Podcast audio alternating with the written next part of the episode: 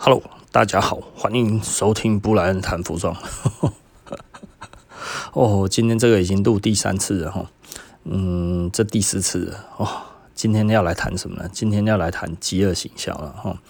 这个这个前几次呢，因为我都是一次到底嘛，所以前几次呃有人打电话来，然后还有刚才我觉得哇肚子突然超痛，然后说我要去上厕所，所以我又重录了，呵呵，好痛苦啊。然后这这几天其实因为我比较累，那所以呢，呃，我昨天本来要录了哈，其实等于我昨天没有录。那昨天因为我实在是太累了哈，因为我连续两天基本上都只有睡一两个钟头，所以嗯就没有办法，就是我觉得我头太晕了。然后我现在刚睡觉起来，睡了十几个钟头，十十几个这个钟头睡起来，其实哦。脑袋也不好用哎，太太钝了，然后就是现在感觉起来身体还没有醒哦，脑袋也还没醒。那呃，但是该做的事情还是要做。昨天落了一天哈，其实已经不行了哈。那今天我们来聊什么呢？我们来聊饥饿行销了哈。那饥饿行销其实很多人其实会有一些误会了哈。我觉得大家对于饥饿行销就会觉得它是一个很简单的行销方式，就是呢，我把东西做的很少就对了。嗯，把东西做的很少就对了。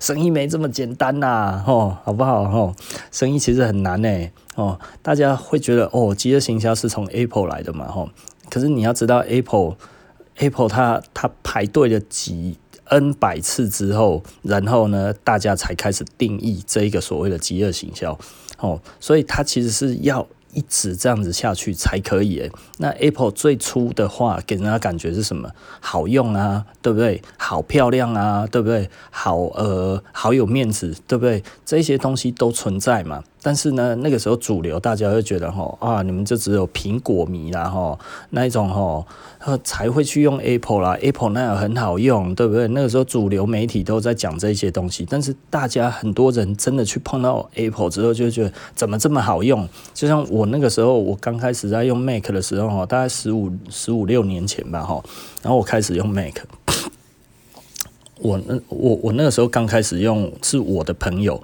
带来给我看。我说这个有什么特别？然后他就在那用给我看。我说好像蛮好用的。然后后来他又一直弄，一直弄，一直弄。我说哇靠，花招怎么这么多？然后呢，呃，我就去习惯它的界面嘛。诶，发现它快速键超多的。哇，这个快速键超级好用。然后怎样怎样这样弄了之后呢，我就记得我那个时候买 Apple 回来，然后我大概花了三个钟头习惯这一个 Apple 的界面之后，我后来再回去用那个 Microsoft 的系统哈。我不会用了，我完全忘记了 Microsoft 的怎么用，你知道吗？然后从那个时候开始，我就没有再用过 MS 的产品了，几乎没有了。然后不能说完全没有，但是就几乎没有了。你就觉得这真的实在是太神奇了，然后就是 Apple 实在是太顺手了。然后到后来呢，呃，一开始我也都用 Nokia 的手机嘛，哈，然后后来用 Motorola，就是用它的那一种那个那一种，该要怎么讲？有像那个那个。那个就是像小电脑这样子的 Motorola 哈，那就是它有那个触控笔嘛，然后在那边弄。然后后来我就看到 Apple 的那个那个 iPhone 嘛，我就觉得 iPhone 看起来就很不舒服。为什么呢？因为它没有按键。大家现在可能就会觉得没有按键好像是非常非常的呃习惯嘛哈。但是在我们那个时候，所有的手机呢，即便像那一种 PDF 的那一种。不能是 PDF，那个叫什么？我突然忘记了哈。就有荧幕的那一种、那一种触控笔的那一种的手机呢，基本上它还是有按键的，你知道吗？哦，我们打电话都还是习惯用按键哈。那就是就是我们就这样子用，诶，结果我我不知道该要怎么说，诶，就是就是呃，我看到 Apple 的第一眼，我就会觉得很不舒服。这个没有按键哈，我不会买。然后后来我就有一个朋友哈，他就有那个 iPhone 一代，那 iPhone 一代当然台湾其实是没有发售，台湾发售 iPhone 是三代嘛哈，就 iPhone 三之后，那他有 iPhone 一，我就看到 iPhone 一哈，他就在那边弄，我就说爱线。在那之前呢，我其实有用过 i 那个 iPad 哈，那 iPad 但是我也没有。因为我我那个时候我已经呃没有那么修身养性的在听音乐了。我觉得我觉得，而且还要先登录进去那里面我才可以听，我也觉得很麻烦哦。所以 iPod 我只有用过朋友的，但是我自己没有买过，我从来没有买过 iPod，所以我就觉得啊，不就是一个大 iPod 吗？全萤幕 iPod。有什么好？嗯，瘦瘦嘛，哈，对不对？然后你在那边看，他在那边用，哈，啊，用得很爽那样子，我就觉得，我虽然是喜欢用苹果，哈，但是我觉得我过不在笑了，哈。然后直到 iPhone 三出来的时候，我那时候觉得看人家在用，你知道吗？然后真的蛮好用的，然后就自己哈借来这样子摸一摸，诶，其实没有按键。因为它其实会有回馈，你知道吗？是你按它的时候，哦，原来这个其实是有回馈的感觉，然后所以它其实是非常懂得我们那个时候，当然它也可以不做回馈了，但是呢，因为它知道大家哈，就是在按的时候，就是会有那一个回馈感，它其实是有安全感的，你知道吗？所以哈，诶，它还做的有这个。按键的回馈，你按下去好像真的有按到按钮一样哈，那种感觉你就是觉得嗯，这样子是安心的，你知道吗？后来我就买了，买了之后我就哇，这只手机怎么这么好用哈？真的，一分钟就上手了，非常的直觉哈，你就会觉得哇，Apple 实在是太厉害了。然后我从此就只有用 Apple 到现在嘛，哦，你叫我用其他的手机，我真就没要用了哈。那但是 Apple 的手机哈，就是我从其他的手机一转到这一支之后，我就用的非常顺手到现在，然后我就觉得。它实在是太直觉了哈，那这个直觉要有多少的体贴？你知道它有多少的工程技术上面的突破？然后它要有多少的这一个工程师，然后在那边思考哦，这个东西这两个界面的转换之间，必须要让人家感受得到，它没有任何的。呃，顾虑就可以过去了。我不用先到哪里，再到哪里之后才可以到这一边，而是我直觉的一按下去就应该是什么。我觉得这个东西真的实在是有够了不起的，然后，所以我就会觉得哇。Apple 实在是太会做了，这个东西实在是太好了。但是即便到那个时候，都还没有所谓的饥饿行销的这个这个名词出现哦。那直到哪个时候才出现饥饿行销？好像一直到 iPhone 四还是 iPhone 五的时候，应该到 iPhone 四吧。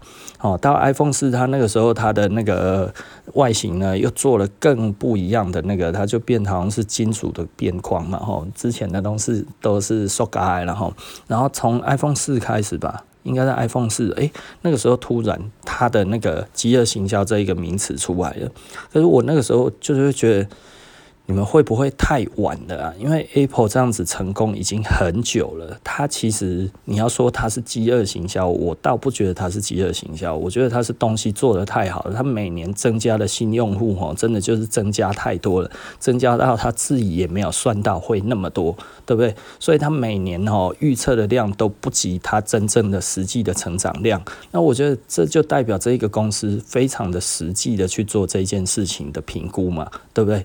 所以呢，它其实它 就你要说它其实是在一个饥饿行销的范畴，我觉得是有一点点嗯，太太瞧得起 Apple 的神通广大了。然后我认为呢，它其实就是没有想到它的用户会多这么多这件事情哦。所以我们再回头来看我们自己的设施哦，我们自己的设施哦，一开始的话，其实我们大概只有做六件而已。哦，那大家都只有一个款式，大家都只有做六件到八件，诶，然后后来呢，哦，越卖越好，所以我就变到十件，十件，诶，一下子就突破了十二件、十六件、二十件，差不多就到十六件到二十件之间的时候，我就出现问题了。为什么呢？因为我们的师傅最多一组人。一个款式一个礼拜就只能做这么多，一组人就是两个人，然后那呃两个人在做这些东西，就是一个人在备。准备这一些东西，然后一个车内里或者是一个怎么样，然后最后两个再把整个装起来。它其实还是要一个人，几乎等于就是说从头会做到尾，因为我们你不可能只有分两关，然后所以基本上是两个人一组，然后再做东西这样子，他们会比较快。哦，那一个。一个人可以预先备料，然后一个人车轮流车这样子在做这些东西，所以两个人其实都可以做一样的事情。这个其实算是等于就是一个人的工作了哈。那呃，简单的来说就是一个是帮手了哈。简单的来讲就是这样子，然后互相支援哦。它并不是一个分工的一个状态。那我们一次两个，因为一个师傅跟两个师傅的时间差就会差很多了哈。那 OK 好，那我们再继续讲哈。那呃，我们发现这样子做哈，它其实可以做到最好看的情况之下，大概其实就只能做这么多东西而已，再多。就会超出那个时间，就会超出很多了哈。就是你如果呃做到三十件来讲的话，做到三十件，大概它的时间可能就会，就是它没有办法再变得更多。而我每个礼拜都要推出新产品的情况之下来说的话，其实呃我会变成 OK，我每个礼拜都要能推出新产品，并且能够卖掉的量。那我觉得二十件其实在我最初的时候其实是不够的啦。应该说，现在任何的产品哈，其实只要做到二十件哈，呃，只要卖得好都不够卖。啊，如果卖得不好的话，其实我后来就会觉得，诶，如果卖得不好。我的库存压力也不会太大，那卖得好的话，其实我觉得这样子就够了。所以简单的来说，我其实是一直以这样子的数量在做，就是因为我觉得对我来讲，这样子其实是一个还蛮好的一个状态，而我不需要去真的要做囤很多的量这样子吼。那后来我的生意是变得很好，其实我可以卖到七八十件都没有问题的时候，我还是只有做二十件。所以很多时候呢，我们那个时候产品一出来。大概我们那个时候其实也很少做二十件，因为二十件通常都要十天，然后那我如果需要在一个礼拜就一定要出来的话，大概是十六件，基本上大概都不会有太多的问题哈，大概顶多就是 delay 一两天，那 delay 一两天还可以接受了哈。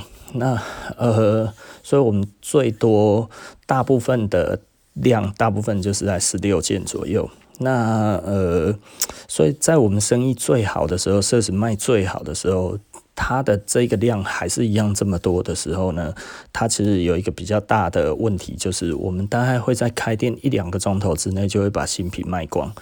呃，这个对我是一个不小的困扰了哈，因为只要东西一晚售，就没有客人要来了。啊，所以你你要说哈，我们有在做饥饿行销，其实饥饿行销不是这样子操作的。如果是我的话，我会希望在两三天之内完售，这样子其实是最完美的。然后，那比方说像呃 Nike.com，我们讲 Nike.com 好了，Nike.com 现在大概所有的东西只要很好卖的哈，大概呃。你要是没有一开始就登入在那边等他，然后就马上抢的话，基本上你是一点点机会都没有哈。即便我有几次都是这样子之后，然后我还是买不到，我就不买了。所以我现在就。再也不用 Nike.com 买东西了，然后那现在我又发现另外一件事情哦，Nike.com 上面我没有抢到的东西，你知道吗？我没有抢到的东西，然后呢，我去那个那个我那一天就是前前天礼拜天嘛，哈，我去听完那个四分卫的演唱会之后呢，然后我去哪里？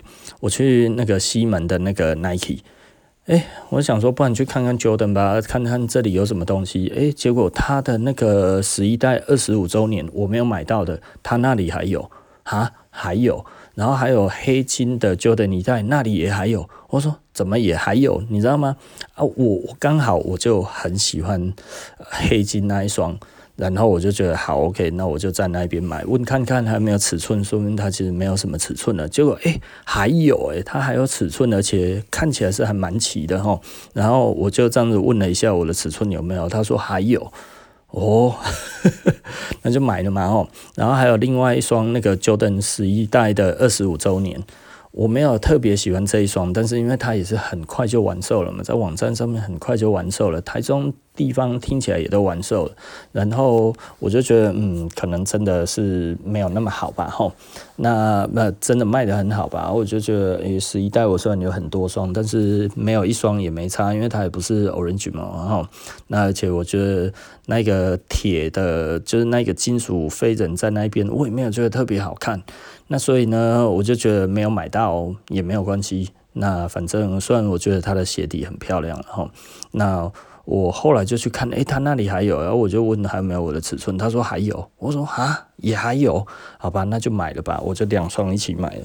那可是以我自己来看的话，你看在 Nike.com 上面似乎在操作饥饿行销嘛，哈，但是我已经就不在上面买，而且哈，我真的我气丢，然后就是我真的有一点生气，所以因为几次的买不到之后，其实。我就不愿意在 Nike.com 上面买东西了，呃，这而且会让我有嫌恶感，然后因为你嫌恶感这样子，因为因为我们算是很快就在上面就做出反应的人，但是竟然我们会买不到，对不对？那也就是说，现在我对于这一个系统就产生了极度的不信任之后，我已经开始不信任了。也就是说呢，我有点过那么多次，就算有的时候你一次发售出来的东西都没有很好卖。以外这样子，我觉得那个是比较冷门的东西，我觉得我都还买不到哎。然后现在更惨了，哎，我去专卖店看，竟然专卖店还有，嗯，你知道这一种感觉就让我觉得更不开心了哈。那所以当然，呃，我觉得我可能对于 Nike 以后的东西的话，我就会更没有信任感嘛哈。我觉得这其实是很。很自然而然的感觉，了哈，所以我我自己会觉得，嗯，没有很开心。虽然最终我还是买到了我最近期最想要的两双鞋子，然后那那两双鞋子当然对我来讲都是有一些情感的。Jordan 十一代我觉得情感比较少了，黑金的情感比较大。那为什么呢？呃，Jordan 一代的黑金有什么好那个的哈？那其实就是招红那个时候就说啊，你你为什么要买这一双？我说黑金是梦幻色，他说哦，所以这个是那个 Jordan 当年。OG 色之一，我说对，但是它其实是当年只有出来有黑金跟白金两个颜色，那黑金跟白金，呃，都是都是特殊色的里面的最稀有的，当年哈就已经破百万日币了哈，就是那个时候，因为黑金跟白金它其实只有样品，那样品鞋当年只有做六双，那都是九号，那这个 Nike 的样品鞋都是九号了哈，那呃。当年只有六双而已，所以被发现的呢，非常非常的稀有哈。那可能现在现存的也就剩那一两双还存在哈。那这一两双在当年呢，二十年前那个时候，在日本的那个价格都是破百万日币，根本就是不可能会拿得到的东西。那前几年也有复刻那个黑金的那个中统。那那个实在是不像，也太丑了，所以我就不喜欢。那现在有这一双，我就很想要，然后，但是我就 觉得，反正这个不急啊。我觉得，因为我知道黑金的好像没有真的卖得很好，所以我就觉得我应该还是有机会入手哈。所以再问问看，这样子看谁还有或者怎么样，应该都有机会买到。就诶、我竟然在西门町就买到了、欸，太扯了吧！而且黑金已经那个时候已经卖完多久了？大概已经台中什么这边好像听说都没有了，然后那好像都已经过两个多礼拜、三个礼拜了吧？诶、欸，我竟然还买到诶、我告诉你啦，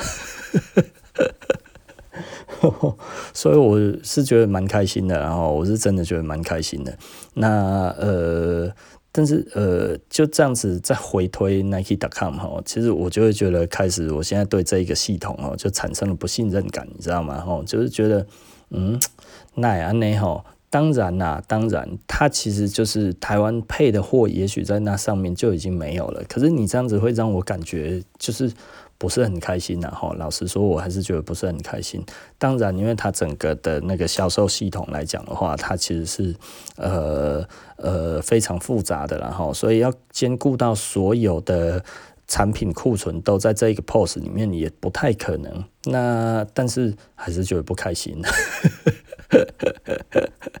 哦，所以之后这样子我就会多逛一逛鞋店了，然后因为我有一些朋友，他们都还是会去逛鞋店的，他们 Nike.com 也买，然后鞋店也买，哈，你就会觉得嗯，哪样呢？吼，如果是我的话，我选一个就好了。那因为早期的话，我是不信任 Nike.com。那所以我会觉得，嗯，很多鞋子我没有穿过吼，我没有穿过，我觉得，呃，它的尺寸的差异很大，然后，那到现在来讲的话，我就会觉得，嗯，那也许我又回归传统，到那个传统的店面上面去看，这样子可能真的是比较准，然后，因为。呃，我与其在这边买不到，我不如去店面哈。我觉得店面如果这样子比较好买到的话，我就宁愿去店面。然后，那好，OK，这再回到饥饿行销上面。然后，那饥饿行销到底需要什么样子的条件呢？哦，很多人哦就会觉得哇，那打很大的广告，那但是打很大的广告有用吗？对不对？打很大的广告绝对有用，然后，但是呢，它可以形成长久的这个饥饿行销吗？基本上可能没有办法哦。为什么？因为如果大家买回去一下子就坏了，或者一下子就烂了，或者是跟它声称的不一样，即便不是烂东西，但是功能没有你讲的那么神，下一次再号召的时候，广告再大，只是激起更大的不爽而已，对不对？哦，那很多人就会觉得，诶，可是你看那些潮流的牌子，它品质也不是真的到那么好啊，那为什么其实大家都会排队？哦，这其实又是另外一个范畴了哈。那哪一个范畴呢？其实我们大概知道哈，整个的炒卖系统其实也在这一些品牌的控制之下，对不对？哦，因为呃，简单的说，我以前做过炒卖，所以我大概知道，呃，Supreme 你去 Supreme 买不到东西，可是我们是拿得到的。为什么我们拿得到？因为呢，Supreme 其实还有另外一批的人，哦，就是他养了一批。在做 buyer 的这一些人，那这一些人可以直接进他的仓库拿东西。那所以呢，店面拿不到，可是从仓库直接出去的更多，而且直接出去，他们更乐意从那个仓库直接出去。为什么呢？因为免税，他不用打发票了哈。那这一些东西对他来讲的话，其实更轻松。那比比方说，我知道一个很大的牌子。哦，这个是我我我知道一阵子，这个牌子很大。那这个牌子的老板呢，他有毒瘾，那他自己也有 Instagram。那你可以在 Instagram 上面直接跟那个跟那个老板买，老板会卖给你。然后他的做法呢，就是这个老板他去工厂的时候，他就把一批货直接拿出来。那这一批货拿出来哦，其实呃，就怎么讲，就他就没有进货嘛。对不对？他直接拿现金付给这个工厂，然后呢，他这批货拿走了之后，然后直接销售给他的粉丝，然后他的粉丝呢，直接就钱付到他的账户里面，然后呢，他把这个东西寄出去给他的粉丝，就这样子而已。闷几年啦吼，闷水对不对？哦，所以很多的牌子他是乐意做这样子的事情的。所以呢，这整个的系统对他来讲，对他的销货各方面其实也都很有帮助。所以呢，很多的牌子乐意做这件事情，并且呢，垫高他自己的品牌价值之后，发现更好的好处，就是因为这些这些炒卖店，他会。提高它的产品溢价，那所以呢，它的价值好像变高了。它的价值变高了的时候呢，啊，发生什么样子的事情呢？诶，外面排队的人呢，他觉得他买到的东西是相对有价值的，因为他在这一个市场上面被探寻到的价格其实很高，也就是说呢，它的价值。嗯，已经被人所同意了。也就是说，本来这个东西是卖一千块，诶，但是炒卖价有到八千块，诶，对不对啊？炒卖价有到八千块，这中间的七千的价值，所以他很乐意在外面排队排一天也没关系，比他的工资还要高，他就乐意了哈。最好你每天都有哈，他就可以以此为生，对不对？所以有很多人后来以排队为生，那。呃，这个其实是一个操作下来的一个状况，其实就会变这样子了哈。所以简单的来说呢，有一些牌子乐于乐以此道为生，哈，对不对？他自己去，甚至有一些品牌，他就自己开炒卖店了，哈。那自己开炒卖店多爽啊！这是一个很有问题的一个操作模式，然后我我是不可能会做这件事情的。为什么呢？因为你要封住多少人的嘴啊？是不是？吼，然后这里呢，我再回去讲我另外一个朋友的案例，吼。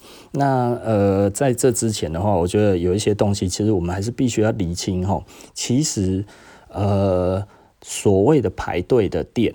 或者你要操作饥饿行销，就是希望产生排队嘛，吼，它有一个几个必要的一个步骤，然后第一个就是你的广告要打得大，所以你的钱要花得多，然后第二个呢，你其实品质要必须要做得够好，所以呢，它才有办法延续下次客人都还乐意过来，然后第三个呢，这个产品呢，如果你这个东西不是吃的，那你可能是用的的话，最好它还有溢价。如果它没有任何的溢价这件事情的话，就是它的话题要够，话题要够的话，就又回去到前面我们在讲的，就是你的广告费用要非常非常之大，大到大家觉得呢，哦，我这个东西有买到哈，就才是流行，这是第一的啦哈，得定诶。那这一个广告的费用呢，基本上基本上是少不了的，但是呢。呃，你可能只能只需要花基本的就好了。那之后的后续，你看苹果，我们就看苹果来说好了。苹果虽然很红，但是苹果有少打广告吗？没有哦。有一些有一些牌子哦，有一点点脑袋，有一点点比较容易自大哈，就会觉得哎，我好像现在有名气了，我就不打广告了。我不打广告了之后呢，其实客人都还会继续支持我了哈。嗯，这个我是不同意的。哦，因为我们其实即便到现在都还在找可以打广告有效的一个途径，那现在其实是不好找。然后，其实我之前有叫赵红帮我找，那但是因为呃台北的媒体资源比较多嘛，啊，但是一的博弈博弈啊就没有办法哈。那。那我一直提醒他啦，我是说，我我就说，我们真的必须要找到有效的媒体这件事情啊。我觉得真的大家留意看看啊，因为这个东西对我们来讲的话，它其实是非常重要的事情。可是他就会觉得生意已经做到这一边了，好像不太需要。因为他每次我跟他讲这个，他就觉得真的有必要吗？我是说真的很有必要了哈。因为如果你这些事情不做，其实你就算现在生意很好。它对于新的客源、新的课程的产生是非常非常慢速的。那所以呢，你要期待客人假后到修补吼，你知道客人的假后到修补是哦。今天这样子出来之后，我跟你讲这个东西不错哦，哪里不错？诶，就是这一个广告，我喜欢这一个，这个你可以去看看，它真的有跟它上面讲的一样好哦，对不对？这样子是容易传播的啊。如果你要这样子，你要去说服你的朋友，诶，我告诉你某某地方很不错哦，然后，然后，诶。讲到一半的时候，然后就说啊，可是到底在哪里啊？就在那里，那里再转个角啊，然后再转个弯之后，走三步之后再后退两步啊，然后哦，三百六十度之后再往前走，对不对？你朋友听到你都晕了哦，好吧，我下一次有空一定会去了哈。但是心里面是在想着说，公干啊，他妈那么难去的地方，对不对？就不会去嘛，是不是？你用听说的是不会去的，你还是要有一个依据，让他看得到这一个东西，网路随手滑的。出来，而不是他自己说的。而这个东西至少不然就是要哦。我上次朋友有跟我讲，他的广告又出来，上次才跟我讲广告又来了。上次跟我说了之后又来了，又来了，又来了。诶，就是那一个，不然我去看看吧，对不对？它其实是一个不断的 reminder 的一个状况，所以如果你没有任何的媒体帮你的话，你只能帮你自己嘛。那你自己帮你自己，你又必须要做得够才可以哈。那如果不够的话，金价都是不阿抖啊。所以这一个东西其实是非常重要的一环，在商业里面的话哈，你想想看啊，鼎泰丰。做到现在这样子，鼎泰丰没有在打广告吗？还是有诶、是不是？你任何一个知名的牌子，好，我们说劳力士好了，公干呢，大家都讲的嚯，劳力士寡厉害，都寡厉害。劳力士他买广告有少过吗？你知道吗？即便他已经是这么大的牌子了，哦，大家嚯，对于他那个东西排队排成那个样子哦，还要超定价，还要怎样？有的没有的这样子，他讲什么，大家都说好。明明就是一大堆人这样子在这边推崇劳力士的时候，为什么他还要继续买广告？对不对？很多人都没有搞清楚这一点，因为我们台湾的商业真的是不强，然后，所以我那个时候我就说，哈，我们一定要有啊，你在台北资源比较多，打听看看，对不对？就，唉，我不要讲了哈。有时候我就会觉得哈，我应该要自己去找了，但是这个其实也是我的问题啊哈，就是这一个工作我不应该丢给他，我应该要自己来做才对了。但是我真的就是不在台北啊，